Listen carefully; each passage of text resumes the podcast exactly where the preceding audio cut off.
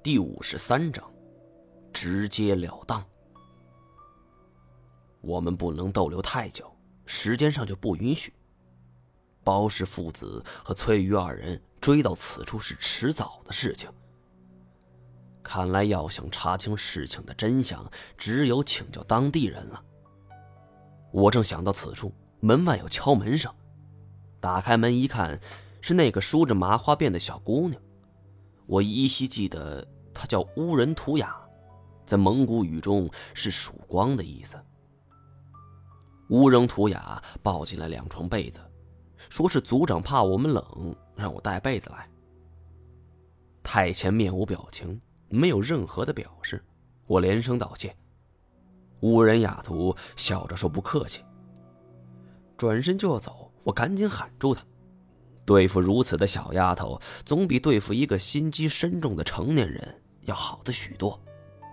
我赶忙问道：“今天我们去江边的时候，遇到了一些奇怪的事情，上来就单刀直入，绝不拖泥带水。”无人图雅是瞪大眼睛看着我们，他这副表情恰恰证明我说中了，似乎。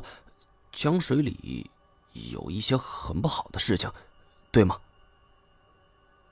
无人图雅见我俩都看他，悠悠叹了一口气儿，说：“他本来不想说的，不过我们看见了，也只好告诉我们。蒙古人粗枝大叶，绝不会卖弄关子。也许是这一点性格使然，这也使得河神江中的秘密也已经不再是秘密了。”他讲述的时候，我甚至在想，这件事情是不是每一个到此度假之人都会知晓？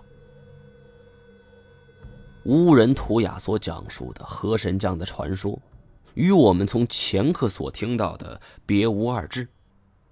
不过如此一来，我心里却有一个很大的疑问：河神将传说的起源，距今没有一千年，也有几百年了。而魔山鬼道的飞龙事件不过才十七年的光景。这里的水怪真的是魔山那条龙吗？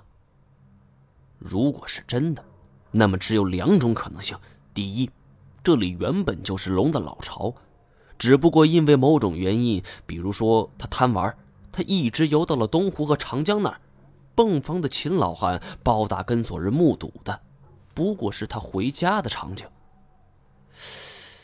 第二，这条龙只是幼龙，母龙在长江产下龙蛋，它出生之后回到了居住在河神江的母亲身边。以上这两种情况，无论哪一种，都能在自然界的其他生物上找到类似的现象，所以也都能解释。想到这两个原因，我心中一下释然了。我问乌人雅图。他所认为的河神是否真的存在？因为他是读过书的人，所以我想听听他的看法。没想到乌人图雅神秘兮兮道：“本来我是不相信的，可是太多现象解释不了，你明白吗？比如呢，我们饲养的牲畜每年都会莫名其妙的消失，而且不止有一个人。”目睹过河神的模样，我一下打起了精神。河神长什么样？我现在没带身上，明天一早再给你们看吧。说完，便转身离去。我心里突然有点失落，就像是燃起了你心中的希望，却迎面泼了一桶冰水。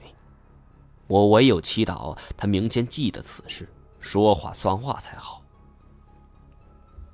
第二天一早，我和太贤正在吃早饭，乌人图雅就过来了。他从口袋里拿出了一张图纸，这是我们这儿的一个人在目睹河神的模样后所画下来的。展开画纸，这幅画是用彩墨画就的，其形象跃然纸上，恰如《本草纲目》所写：头似牛，脚似鹿，眼似虾，耳似象。颈似蛇，腹似蛇，鳞似鱼，爪似凤，掌似虎，跟这传说中的形象是一模一样。我握着画纸的手在不停的发抖，心中只有一个念头：这是龙，是龙，真的是龙。